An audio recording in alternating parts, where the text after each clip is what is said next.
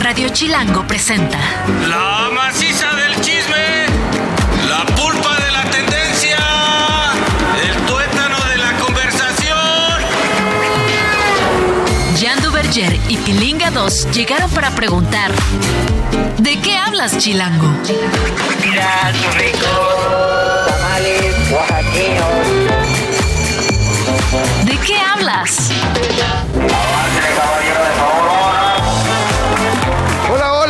Bandita, ¿cómo están? Bienvenidos a esto que es de qué hablas en Radio Chilango. Yo soy Jan Duverger, estoy muy contento de estar con ustedes en este miércoles, ya la mitad de semana. Pues es que una semana que se va rápido porque fue eh, fin de semana largo, el primer puente del año, como le decíamos en los ochentas. Ahora son fines de semana largos, ahora eh, antes eran puentes. Puente, entonces siente como el segundo día de trabajo, pero ya estamos en miércoles, ya se puede chupar. Bueno, se puede chupar siempre, pero bueno, Poquito. Bueno, aunque ya no, yo ya, yo tiene un rato que le bajé este al chupirul, pero bueno. Aquí estamos, señoras y señores. Estoy muy bien acompañado con el oso hombre. Eh, Yo qui- quise entrar antes, pero no quise interrumpir tu monólogo sobre cuándo es el verdadero momento para Pa- empezar, para a, empezar a beber. Y me, enro- me enrollé un ratote en lo del que si el fin de semana largo, que si es puente, que si no. El chiste es que ya es miércoles y está sabrole. Porque aparte hay que... Yo, bueno, yo aproveché para descansar este puente porque se viene el Super Bowl, Millán. Entonces, Sí. yo sí le voy a entrar bueno el domingo. Ajá. Y pues para conectar y que no me dé tanto la cruda, yo creo que voy a tener que tomar el lunes. Y, y entonces vamos a ver qué tal viene la próxima semana. me Pero, o sea, encantó, me encantó tu lógica. Yo la apliqué por mucho tiempo. Nada más te aviso que caí en un grave problema. De repente era como, como un círculo que no terminaba nunca. Entonces no, no paraba yo de chupar. El lunes es para que no me agarre la cruda. El martes ya estoy crudo otra vez y luego para curármela. El miércoles pues ya es miércoles y empiezo a chupar y ya jueves. De viernes, conexión en conexión. Conexión, de conexión en conexión. Es la vida, es como suena programa adolescente que hubieran pasado en Telehit hace 15 años. La neta es que la vida es para vivirla, hay que disfrutarla. No te pases de lanza, no lastimes al mundo, no lastimes a nadie, sé responsable, sé bueno, pero es lo que se te pegue la gana. Es correcto, mientras no lastimes a nadie. Mientras no lastimes a ¿Sabes nadie. qué no lastima a nadie? O el programazo de hoy, man. Eso. Oye, lo de los hijos adolescentes va a ser pedrada tras pedrada a mí. Vi el video de nuestra invitada. Y todo lo que dice ahí son todas las pendejadas que yo hago. Pero bueno, ya platicaremos de... La verdad, la verdad, es que hay que saber, ¿sabes cuál es el principio? Ah, aquel que... Oye, aquel, aquel, nuestro operador que parece que no mata una mosca cobrándome las ya empezó, ya groserías. empezó. Muy bien, papito, bien hecho. Oye, bueno, ya me voy a cuidar para no seguir pagando. Oye, hay que ser sinceros. El principio de para arreglar los problemas es reconocer que los tenemos.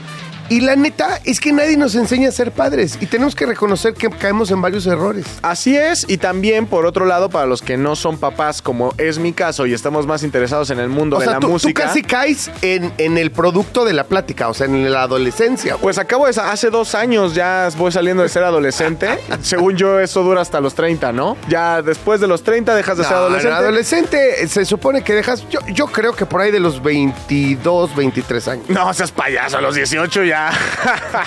sí, tampoco quieras justificarte.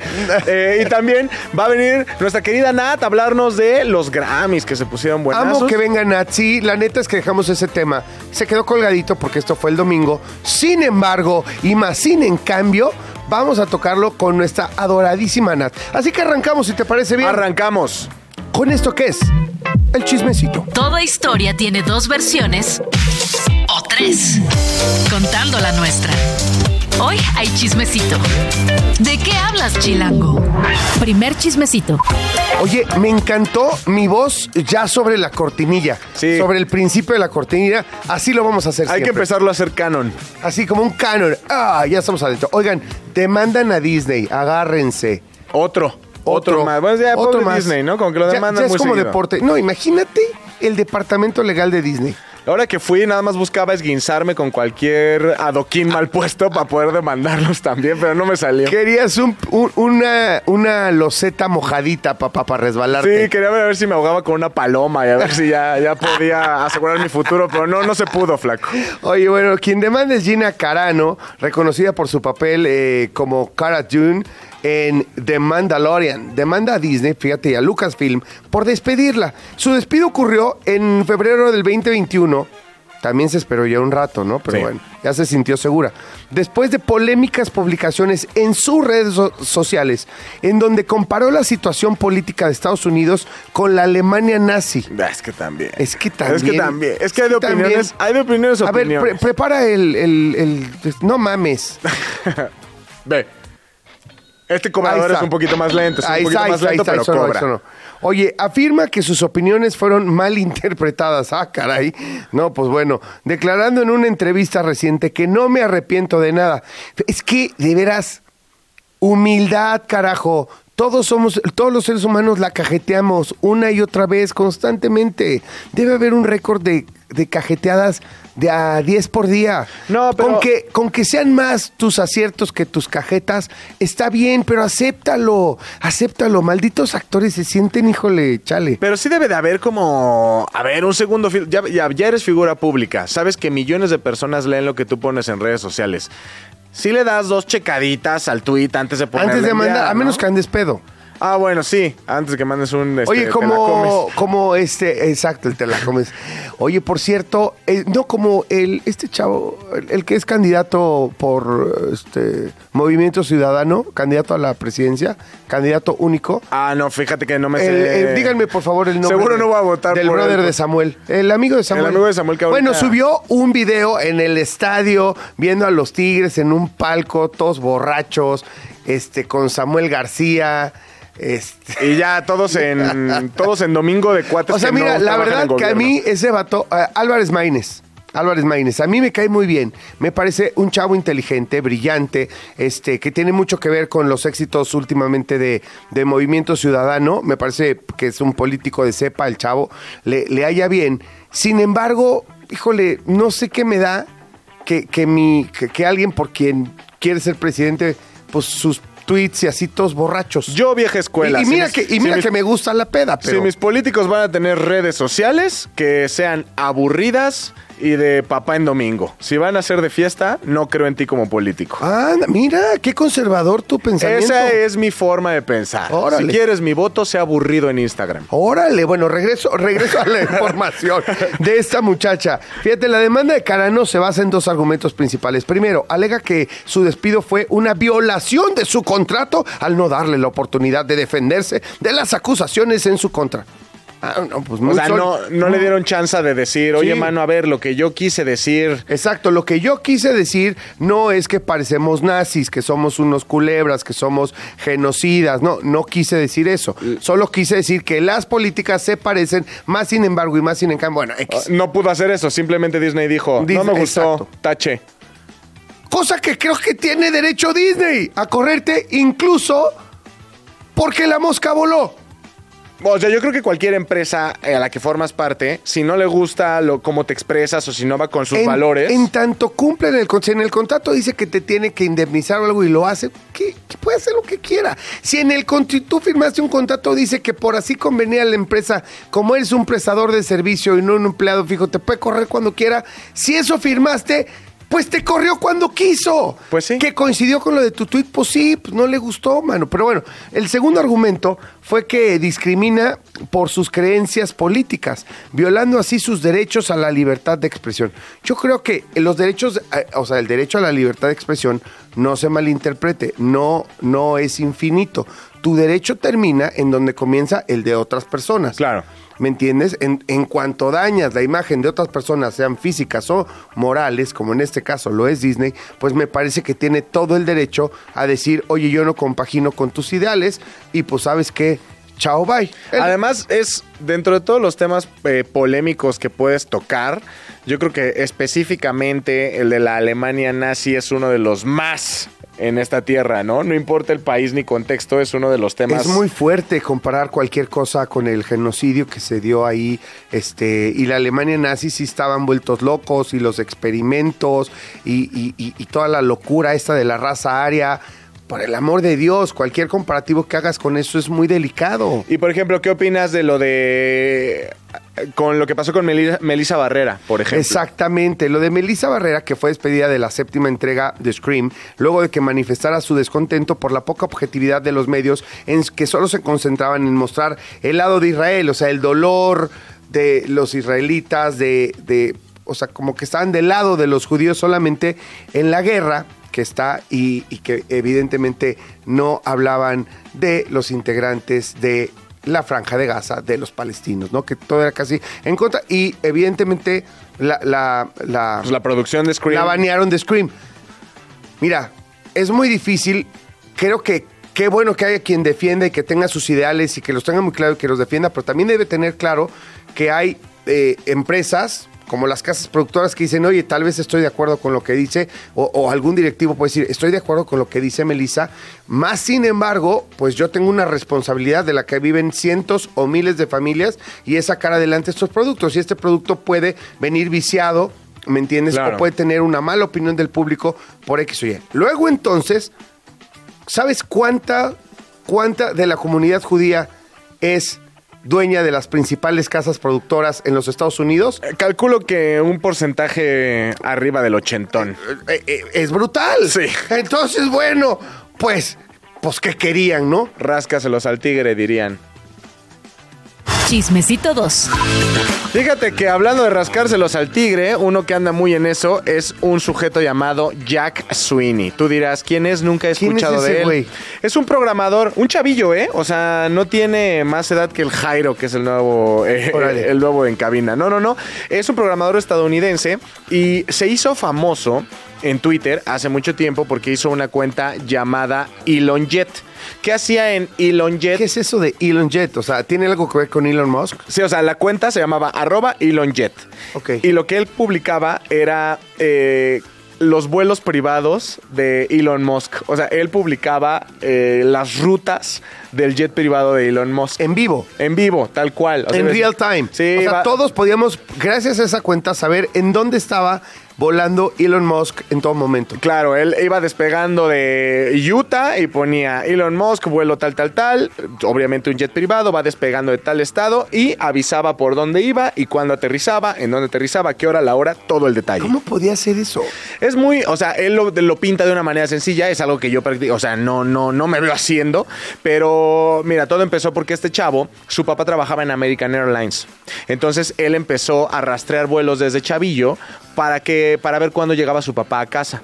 Ah, mira, Ajá. todo empieza por algo bonito. Sí, ya toda- luego, toda historia ya de luego se terror. nos volvió medio loco. Acuérdate que toda historia de terror empieza con la familia llegando a la casa de sus sueños. Claro. ¿no? Esta, es esa, esa- esa versión. Ahora, eh, ¿qué pasa después? Que empieza a rastrear, as- como las aplicaciones que vemos hoy en día, como Skyscanner, donde tú puedes poner el número de vuelo, la matrícula del avión y vas viendo su ruta a través del mundo. Eh, lo mismo pasa con eh, la técnica que hace este muchacho, ¿no? Que es eh, tener los registros de los jets privados de las, de las celebridades y entonces va, va siendo capaz de ver la ruta de estas personas. Oye, pero esto, a ver, pr- pr- primero que nada, esta información en teoría es pública, ¿no? Yo, por ejemplo, tengo esto del Skyscanner. Sí. Y, y se puede, o sea, esto no es ilegal. no, no es ilegal. O sea, en el Skyscanner están todos los vuelos. O sea, que tú También veas. Los privados, nada más que no sabes quiénes son. Por supuesto, y Skyscanner es la que es para el público, ¿no? Obviamente hay más Ah, digo, y hay aplicaciones. muchas aplicaciones, ¿no? Muchas. aplicaciones. Y tomemos en cuenta que sabemos que la aeronáutica es un tema muy delicado de unos bastantes años para acá. Entonces, por supuesto que las rutas aeronáuticas son públicas, ¿no? Para que todos sepamos qué onda. En Estados Unidos la ley es sobre todo bastante transparente en ese aspecto. Ahora, ¿Qué es lo difícil? Pues consíguete la matrícula del jet de, de Elon Musk, ¿no? Eso es lo que está Ahora, complicado. Yo creo que te tendrías que fijar porque la matrícula siempre está en- escrita en letras y números muy grandes. Claro. En, en algún, en el ala o en la cola de- del avión. Es cosa de fijarse en alguna fotillo por ahí. ¡Ay! Estoy dando ideas para que más gente Sí, lo ya, ande ya. Vaya- vayan y, y pónganse a anotar matrículas de avión, dice Jan. Pero fíjate que a Elon Musk pues, no le pareció nada gracioso, por supuesto. ¿Y qué hizo? Cuando todavía no, no le. Twitter no era de él, antes de convertirlo en ex, llegó, le mandó un mensaje a la cuenta de este chavillo y le dijo: Te doy 5 mil dólares si cierras esa cuenta. El chavillo le dijo, no, no lo voy a hacer. Y es más, hasta abrió su propia página de internet en donde no solamente ponía los vuelos de Elon Musk, ponía los vuelos de muchas celebridades. Entonces Elon Musk, ¿qué pasa? Compra Twitter. Cuando compra Twitter, le cierra la cuenta.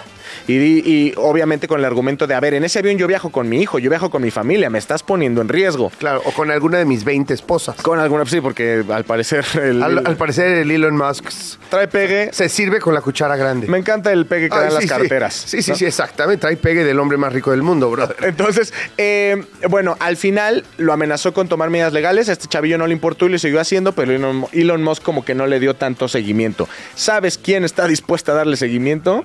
¿Quién? Nada más y nada menos que Taylor Swift. Porque a ella también se la, se la, la- la molestó. Pues es que fíjate que de por sí ahorita hay todo un tema con Taylor Swift y sus viajes en avión privado porque dicen que contamina más que mucho. O sea, imagínate el- la cantidad de contaminación que produce el avión de Taylor Swift nada más para ir a ver a su novio tres minutos a... ¡Wow! No, no, no, imagínate. Lo que se ha gastado Taylor, eso es amor, eh. Sí. Yo no sé si es amor. No, y lo que ha Pero parece que sí. En la Mauser le ha puesto al planeta con sus viajecitos amorosos, ¿no? Ahora, justamente siguiendo el tema del jet de Taylor Swift, pues este chico empezó a, rastrearlo y a publicar dónde estaba Taylor Swift. ¿Qué pasa? Que los abogados de- de mi querida Taylor lo contactan y le dicen, bájale chavo, porque se viene una, eh, pues una acción legal en tu contra. Al final, el chavillo dijo, no me importa, lo voy a seguir haciendo. Y es más, hasta en Twitter subió el recibo del jet de Taylor. No, ya- ¡No manches! Eh, un loco, un loco, pero bueno, siempre Ya en cuando- acosador tecnológico aéreo. Es que es justo lo que están diciendo. A ver, estos, estos datos son públicos. Qué locochón, fíjate. Pero tú como celebridad, ¿qué tanto derecho tienes a que la gente no sepa cuando estás yéndote a Cancún? Está muy cañón porque yo tengo un amigo que se llama Fernando del Río. Algún día lo voy a invitar, aunque sea, porque vive en Argentina, es mexicano, pero está viviendo en Buenos Aires. Y su papá me parece que trabajaba en Delta. No, no recuerdo bien. Este. Pero es como este chavo. O sea, no lo hace, no lo Ah. hace público, pero tuitea, o bueno, sí, tuitea o exea, como se diga ahora, eh, postea muchas cosas de datos de aviones. O sea, él siempre sabe por medio de estas aplicaciones, no creo que tenga una antena ni que rastree, pero él sabe leer muy bien eso, eh, sabe todo lo de las matrículas, eh, entiende muy bien en dónde, en qué sitios obtener esa información. Y cuando hay algún accidente o algo así, eh, siempre publica, uy, estuvo muy feo porque la tasa de descenso fue de tantos metros Y por influencer, segundo. ¿no? Y tiene una cuenta de muchísimos seguidores. ¿Sabes qué? Creo Él- yo sí lo sigo. eh, Fer del Río, sí, o sea, no, no millones, pero tiene muchos seguidores. Es un chavo que viaja mucho, le gusta mucho viajar y ama la aviación.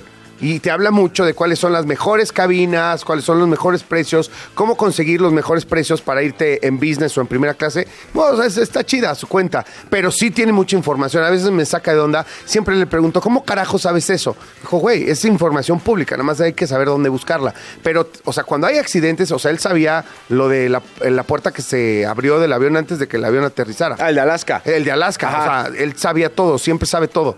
Y, y, pues, porque nada más sabe dónde encontrar la información. Ahora, esos son vuelos públicos, no son vuelos, eh, son vuelos de aerolínea. Habrá que ver. Pero a- a entiendo cómo- que en la aviación, pues todos tienen que ser públicos para ciertos sistemas. Por supuesto, porque tú no sabes en qué momento alguien tiene planeada una tragedia en la cabeza, pues tienes que tener monitoreado el tema, ¿no? Qué locochón. Imagínate en- cuando tuvieron que bajar a todos los aviones de este del espacio aéreo de los Estados Unidos por el tema del 9-11. No, y No, luego en, ese mismo día otro dato aeronáutico para mantener seguro al presidente, lo subieron al Air Force One y lo tuvieron dando vueltas en el aire para que no supieran dónde estaba. Que ya te calles, que nos callemos. Vámonos al Ah, siguiente chismecito. que chismecito nos da número tiempo. dos. Chismecito perdón. número 3. Oye, no, nada más mandarle un abrazote a Rocco, el pachucote líder de Maldita Vecindad. Se encuentra en el hospital debido a una reacción alérgica grave conocida como síndrome de Stevens-Johnson. Este síndrome que afecta principalmente la piel es una emergencia médica y puede resultar de la ingesta de ciertos medicamentos. ¿Ok?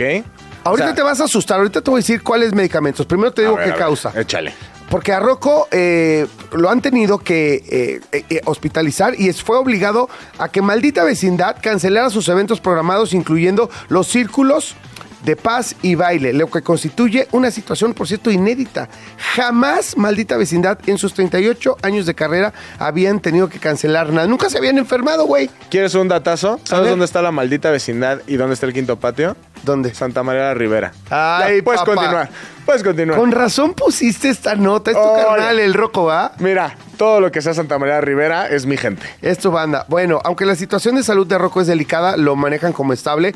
Pero tú dirás, ¿cómo te da esta afección? ¿Qué, qué medicamento? ¿Qué? Ahí te va. Para no tomarlo, Mira, mano. primero que nada, es una afección grave que puede afectar diversas partes del cuerpo, incluyendo la mucosa de la boca. Imagínate qué dolor, los ojos, los genitales. No, por favor. Los síntomas iniciales pueden ser similares a la gripa, seguidos de un salpullido doloroso que se extiende por la piel y la formación de ampollas. O sea, Last Qué of Us. doloroso. Sí, no, suena Ahí te horrible. van los medicamentos. Tú dirás, hay algún medicamento extraño. Analgésicos, fármacos para tratar la gota, antipsicóticos, antibióticos, anticonvulsivos.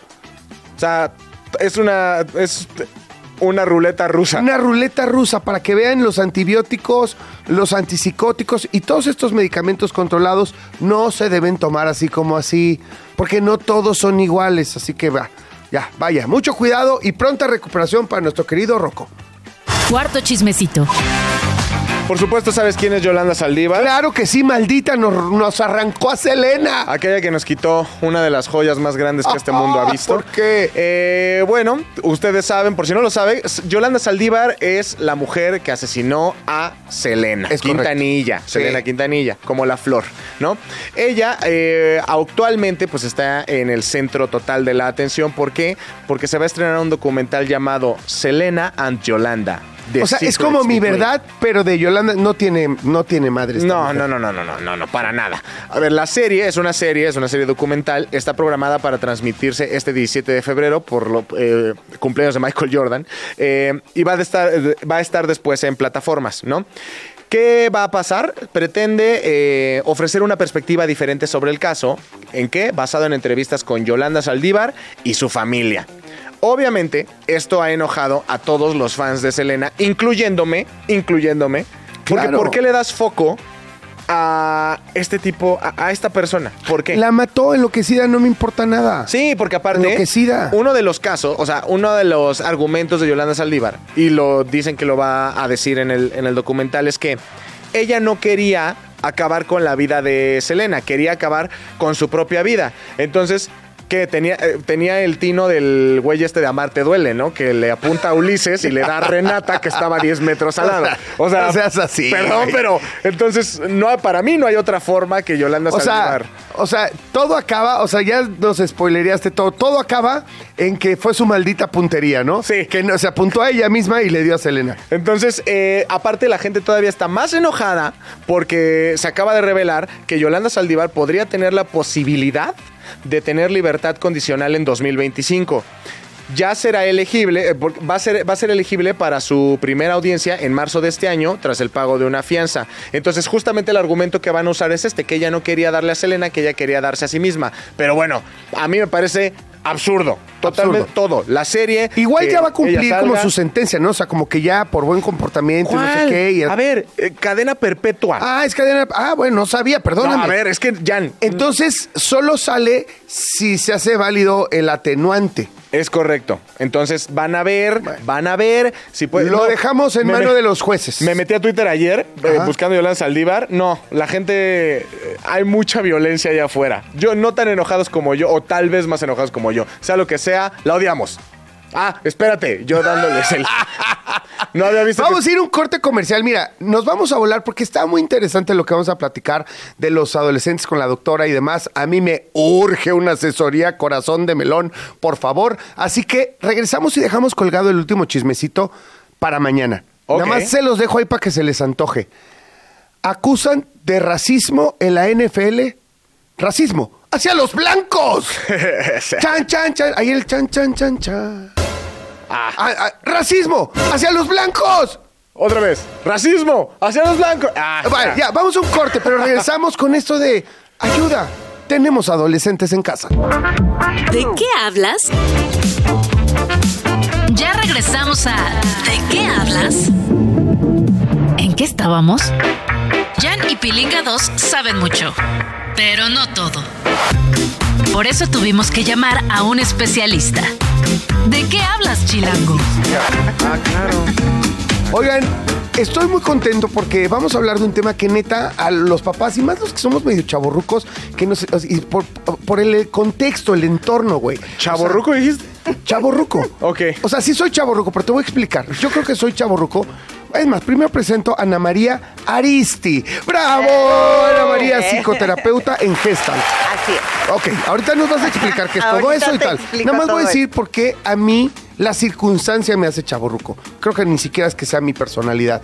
Es que el entorno, el contexto en el que vivo, siempre he sido conductor, comunicador, entertainer y siempre fui el, ay, no sé, como de... El divertido, chavo, El cagadón. irreverente, el jocosón. Jocosón, tanto como irreverente no hay, creo que ya entran más Facundo y Pilinga, pero, ¿sabes? Como ellos son las, ay, los irreverentes. Eh, yo, yo siempre he sido más cagadón y tal, y, y siempre ha sido mi personaje en la televisión, en el radio, bla, bla. Y entonces, pues, sigo con esta onda, como si fuera chavo, ya no soy chavo, estoy ruco, tengo 50 años y tengo hijos adolescentes. No, ruco definitivo, pero ya vi que sí, chavo también. Sí, y, no- y nos cuesta mucho manejar este tema de los adolescentes. Ana María, ahora sí, ¿cómo estás? Entremos en, en materia. Hola chicos, muy buenas tardes. Oye, que además andas muy famosa en las redes ahí, Ay. pa- pa- para bien y para mal, ¿no? Ya luego, al ratito platicamos de esta, eh, de este tema del, del podcast de, de Juan- mi querido amigo, hermano del alma, Juan Soler, y Paulina Mercado, que son mis hermanos, ya estuve yo también en ese podcast, hablando de algunos otros temas, de los celos y demás. Pero bueno, vamos a hablar de los adolescentes. Venga. ¿qué, qué es esto de psicoterapeuta Gestalt? Ok, mira, la Gestalt principalmente lo que trabaja es en hacer conciencia. Y haces conciencia en el aquí y en el ahora. Eso es una cosa muy importante. Y promover el darte cuenta. Y por otro lado, todo es válido mientras lo hagas con conciencia y asumas las responsabilidades, ¿no? Y las consecuencias de lo que tus acciones implican. Entonces, abrir mucho la conciencia. Ok, es un tema como de conciencia. Vamos a entrar con el tema de los adolescentes. Yo vi un video tuyo en el que sí los regañas, sí les dices que son insoportables, que se les va a pasar, pero eres estricto, pero pones límites, pero eres de alguna manera un tanto violento y tal. ¿Qué crees? Lo estás haciendo mal. Casi me pongo a llorar con tu video porque lo he hecho todo. Porque he creído que poner límites muy cortitos y, y ser estricto es como podemos cuidar, encajonar esta etapa que creemos va a pasar sin pena ni gloria y que en algún momento será un adulto que pensará mejor las cosas. Claro. Estoy mal. Un poquito. Venga, venga, no estoy abierto a, a reconocer mi error. Es que mira, normalmente se piensa que la adolescencia es una enfermedad que se cura con el tiempo. Totalmente. Cierto. Sí, cierto. Pero la verdad es que no. Eh, la adolescencia es crucial para todo lo que un chavo o un ser humano va a vivir después. Es más, como vivas tu adolescencia, es como el día de mañana vas a escoger pareja. ¡Wow! Órale. Órale. Está bueno. A ver, Sí. a ver, primero que nada, porque discutíamos el, el oso hombre y yo, ¿hasta cuándo es la adolescencia? La- Ok, la, ado- la preadolescencia hoy está empezando entre los 9 y los 10 años, porque hay chavitos muy precoces, y se está terminando entre los 20 y los 25. Ah, mira. Entre los 20, te lo dije. Yo a los güey. 18 ya te quería cepillar, man. Sí, es que tú te crees que tú no, pero tú la adolescencia creo que ni la has pasado, güey. Sí, según, sea, sí. o Definitivamente todavía estoy Creo, en adolescencia creo que ahí tardía. sigues. Exacto, o sea que si te casaste a los 25, te casaste siendo adolescente. Es que esto está fuertísimo. Oh, imagínate en, en otras épocas, que sería materia de otra conversación, pero imagínate lo que vivieron nuestros papás. Ah, totalmente diferente. Y nuestros abuelos casándose a los 17, 18 Claro. años y criando de a 3, 4 chamacos. Sí. O sea, imagínate una mujer con 3, 4 hijos a los 25 años. Por supuesto, era Qué, terrible. qué- qué brutalidad. Ajá. Ahora, ¿por qué estas edades? Bueno, pues porque ahora, con toda la alimentación y todas las redes sociales, se ha, se, se ha hecho esto como muy precoz. ¿Y por qué entre los 20 y los 25? Porque es más o menos en la etapa en la que tu cerebro se acaba de desarrollar. Y esa parte, cuando tienes que vivir como cinco años de crisis para cerrar el ciclo y dejar de ser adolescente. En esos cinco años tienes como chance de salir, reventarte, cuestionarte, darte cuenta que tienes que chambear, que tienes que trabajar para salir adelante, que tienes que independizarte y sobre todo independizarte económica y emocionalmente de tus papás. Sea, esta crisis es de los 25 a los 30. De, lo- de los 20 a los 25 si nos va bien, oso. Yo decía, a lo mejor y me justifico. No, no, te estás justificando, güey. Ay, Dios. ¿No? Exacto. Cuénteme más, doctor. Exacto, exacto.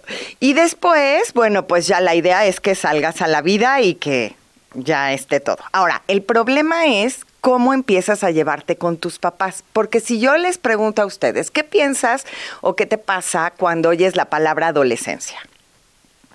Pues mira, yo creo, porque evidentemente al tener hijos adolescentes, o sea, sí soy un neandertal, pero pues algo he leído y algo he visto y entiendo que porque adolece, ¿me entiendes? Porque adolece muchas cosas y también entiendo de entrada que adolece de que su cerebro ya haya terminado de, ma- de madurar. O sea, y estoy hablando realmente, científicamente. Claro. No ha terminado de formarse su cerebro. Claro. Por lo tanto, hay funciones y, y, este y disertaciones que no puede hacer. No es que no quiera, es No que puede. no puede. Así es. Por ejemplo, no puede ser empático.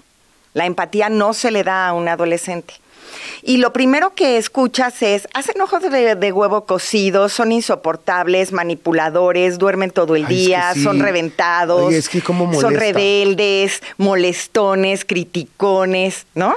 Suena, suena a que todavía no salgo de la ausencia, pero sí, o Sí. sea, justo así son. Por eso te dije desde que empezaba el programa que tú podrías ser la materia de la conversación, en realidad. No, no, solo, no, no solo no tenías hijos, sino estás más cerca de ser la materia de la O conversación. sea, aquí tenemos a nuestro modelo. a nuestro modelo del cual estamos hablando.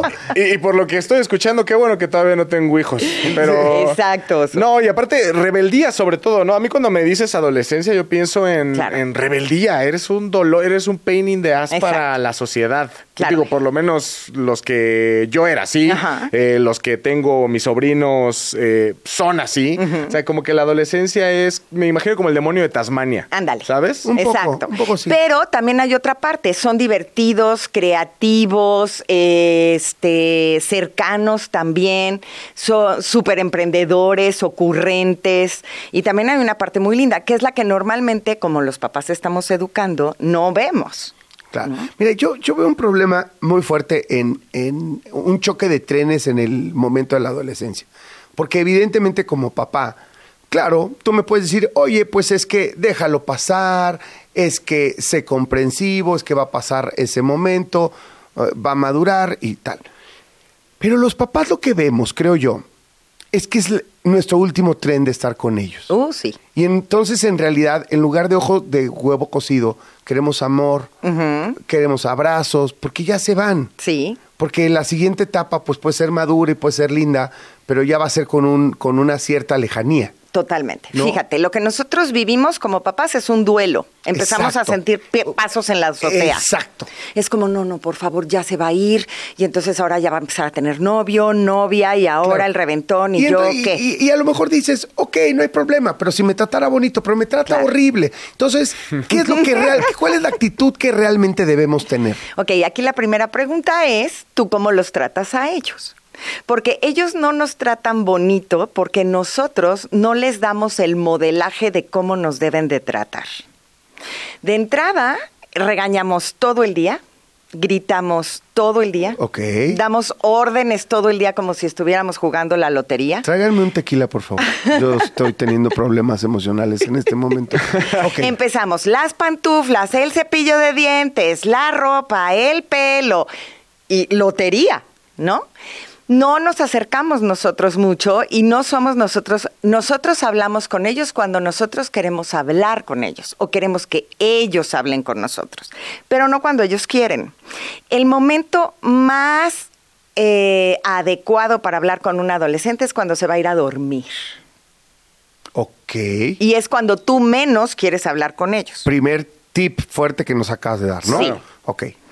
Es idóneo antes de irse a dormir echar una platicadita con ellos. O sea, si tu chavo se va a acostar a las 10 de la noche, tú tienes que empezar a hacer el ritual desde antes para calcularte una media hora con ellos, platicando. ¿Por qué? Porque es cuando todas sus defensas bajan y entonces va a empezar a contarte cosas que no te contó durante el día. Porque cuando tú lo recoges de la escuela, lo primero que empiezas es, ¿cómo te fue? ¿Qué pasó? ¿Entregaste la tarea? ¿Hiciste el trabajo? ¿Qué te dijo la maestra? Viene fastidiado, viene así como, wow, wow, wow, wow. Después de dos horas de álgebra. Entonces dice, no quiero hablar.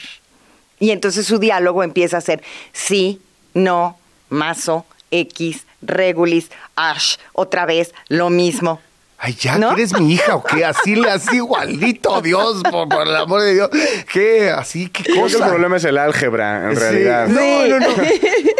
Creo que sin álgebra tendríamos ver, adolescentes más hable- dóciles. hablemos de, de- Primero, danos más tips. ¿Qué más tenemos que hacer? Ok, ahorita, quiero- ahorita vamos a las consecuencias, porque sí es importante. Todos queremos que nuestros hijos sean personas, adultos Sí. felices, buenos, buenas personas, buenos amigos y en el futuro buenas parejas, buenos papás. Y sí, la adolescencia juega un rol importantísimo para que eso suceda. Ahorita hablamos de las consecuencias, pero danos más tips. Claro, Jan. Fíjate, principalmente algo que es como muy importante es que la relación es más importante que la norma.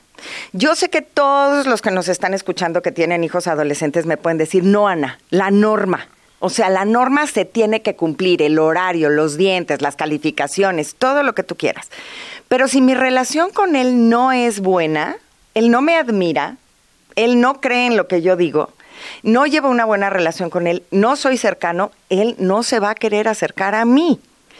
Entonces, ¿qué tenemos que hacer? Poner límites contundentes, pero con formas suaves. Y aprender a hacer eso es un arte Ok. porque normalmente amenazamos, este, criticamos y castigamos. El problema es que nos hemos vuelto nuestra generación de chavorrucos muy poco creativos para poner consecuencias. ¿Cuál es la principal consecuencia que le pones a un adolescente? Te voy a quitar el celular tres meses porque ya me tienes harto, que nada más estás en las redes sociales. Ok, dame un ejemplo. Es que de verdad me siento tan proyectado. Mi hijo eh, cometió en diciembre, eh, porque él está estudiando y está haciendo una actividad en, en- en Barcelona, fuera de México, Ajá, pues. ok. Y entonces le paso una, una mesada, ¿no? O sea, le doy una cantidad de dinero para que haga sus cosas, pues salir, tiene 17 años y hacer sus cosas cuando tiene días libres. y, y cometió un- una falta pues grave, se salió de la casa un día a las 11 de la noche, cuando no estaban ni mamá ni papá, y le habíamos dicho que no, y se fue, se expuso, peligro, no sé qué, y lo que le quité fue su mesada dos meses. Le dije, te, o sea, vas a tener para comer y, y lo que tienes en el, en el internado, brother. Bien. No te voy a dar ni un peso, ni enero ni febrero. ¿Hice Exacto. bien? Muy bien, Ok. muy bien. Gracias. Claro que sí. Y no se lo dije mala onda, nomás le dije, Eso. es tu consecuencia. Eso. Ahí tú sabes, yo no te voy a andar cachando de, de que si te quieres volver a escapar. No. Le dije, además de que tienes que, que te tiene que quedar claro que va tu vida por medio. Pusiste claro. en peligro incluso tu integridad física. Sí, claro, por ¿No? supuesto, por supuesto. Y es que ese es el chiste. Mira, es como el podernos comunicar con ellos no es tan complicado, pero es algo que tenemos que aprender a hacer. Es yo primero describo la situación, qué es lo que vi, sin juicio. Entonces es, me enteré que te saliste en la noche, saliste solo, saliste a las 11 de la noche. Yo nada más estoy ahí describiendo los fenómenos que ocurrieron, las acciones que ocurrieron. Después lo que necesito hacer es hacer empatía. Me imagino que te querías ir de fiesta, creo que seguro estar en Barcelona debe de ser súper divertido, este, te quedaste de ver en algún lugar con los cuates, ya sé que la fiesta la traes a todo. Pero cuando tú haces eso, estás poniendo en peligro tu integridad física, tu reputación, tu seguridad, y veo que a lo mejor estás gastando demasiado porque no estás pudiendo Sí. No, a- administrar. ahora, quiero aclarar que lo peor del caso es que no, eso lo hizo aquí en México. Ok. Cuando estaba de vacaciones. Ah, allá allá ok. tiene libertad total. Es como le digo, brother.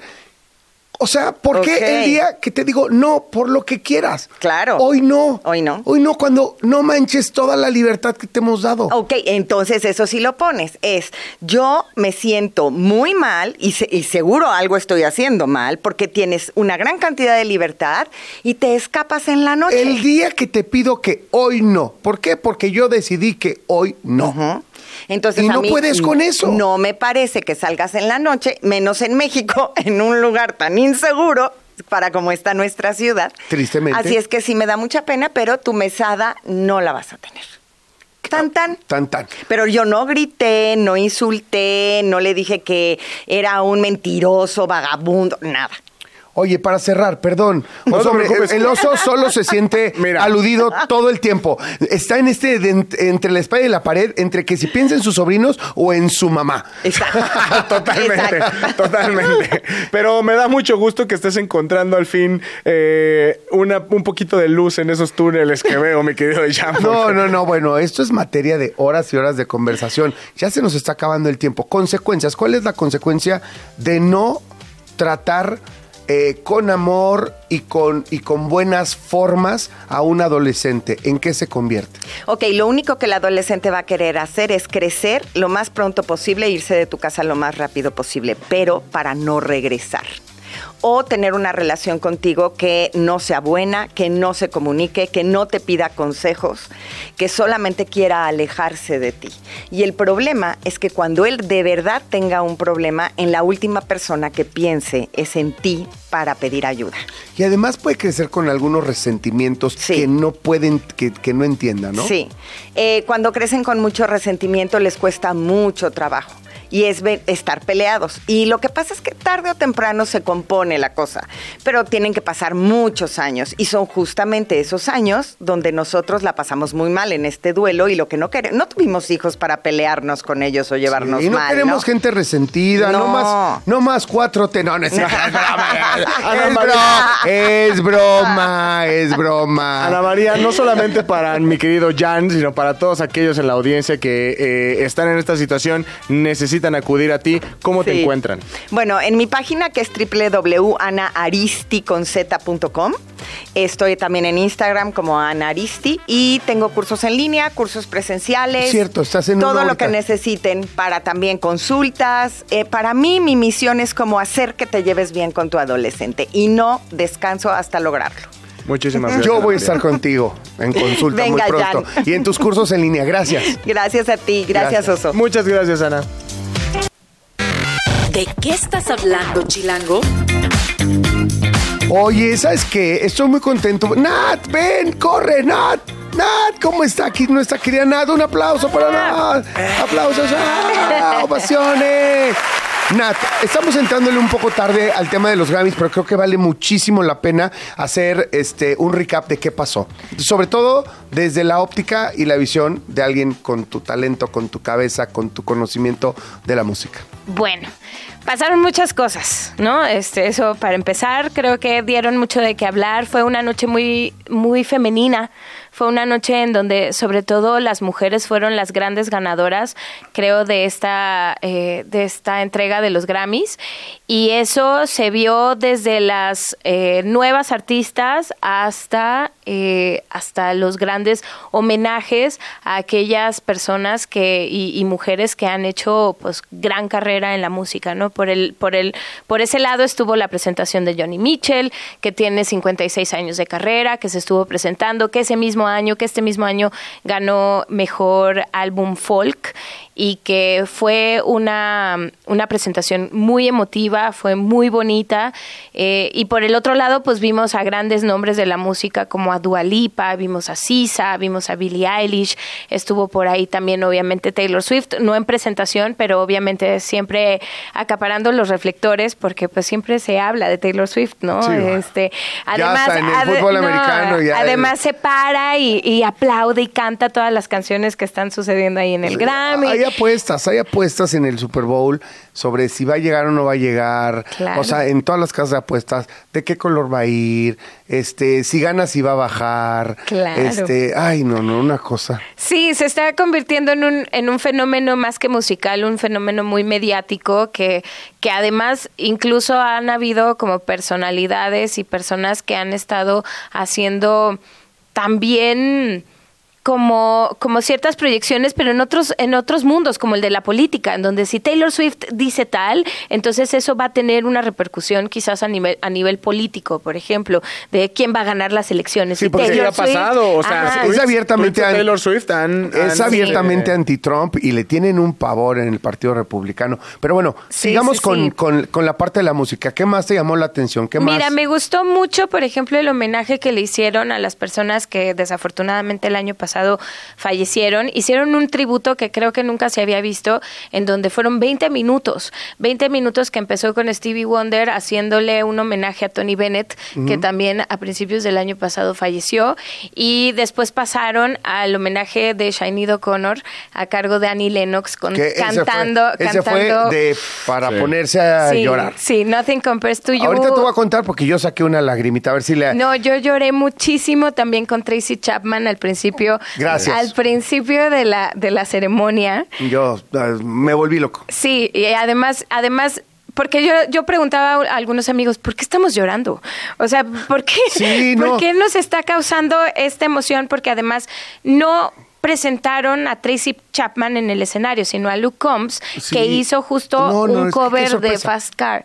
Y cuando la vi en el escenario, y bueno, pues algunas personas, digo, yo crecí con su música, íbamos en las carreteras, no soy tan grande, pero pues siempre ha habido como esa... Qué chistoso que digas lo de las carreteras. A mí me pasó lo mismo. Sí, Recorriendo sí. carreteras escuchaba mucho a Tracy Chapman. Sí, claro. Sí. Y, y de pronto verla en el escenario, verla increíble, además, se ve súper bien, se nota que ha tenido una vida tranquila porque ella también se alejó de los escenarios y decidió llevar su carrera por otro, por Porque otro tiene, rumbo. porque tiene este tema, no sé si la famosa agorofobia o eso, pero no, sí, sí, yo vi varias entrevistas. Es mi máximo ídolo en la vida de la música. Ok. Es, es muy raro, nunca, es como algo que casi nunca a nadie le digo, no sé por qué, pero Qué me padre, encanta. qué padre que nos lo y- compartas. Y, sí, y este, y, y sí, creo que cuando eché la lagrimita fue por dos cosas. Uno, por verla, porque muero por verla en vivo. O sea, Sí. Muero por verla en vivo.